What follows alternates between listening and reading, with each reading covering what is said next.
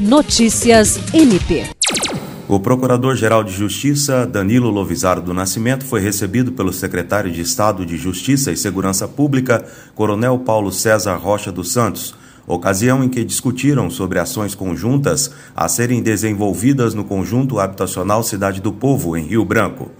Em março deste ano, o Ministério Público do Estado do Acre e a Sejusp assinaram um termo de cooperação técnica que prevê a construção de uma unidade do MPAC no local que foi escolhido por se tratar de uma região onde os moradores enfrentam situação de vulnerabilidade social.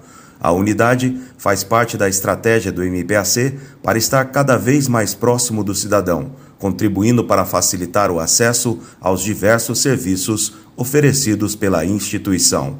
William Crespo, para a Agência de Notícias do Ministério Público do Estado do Acre.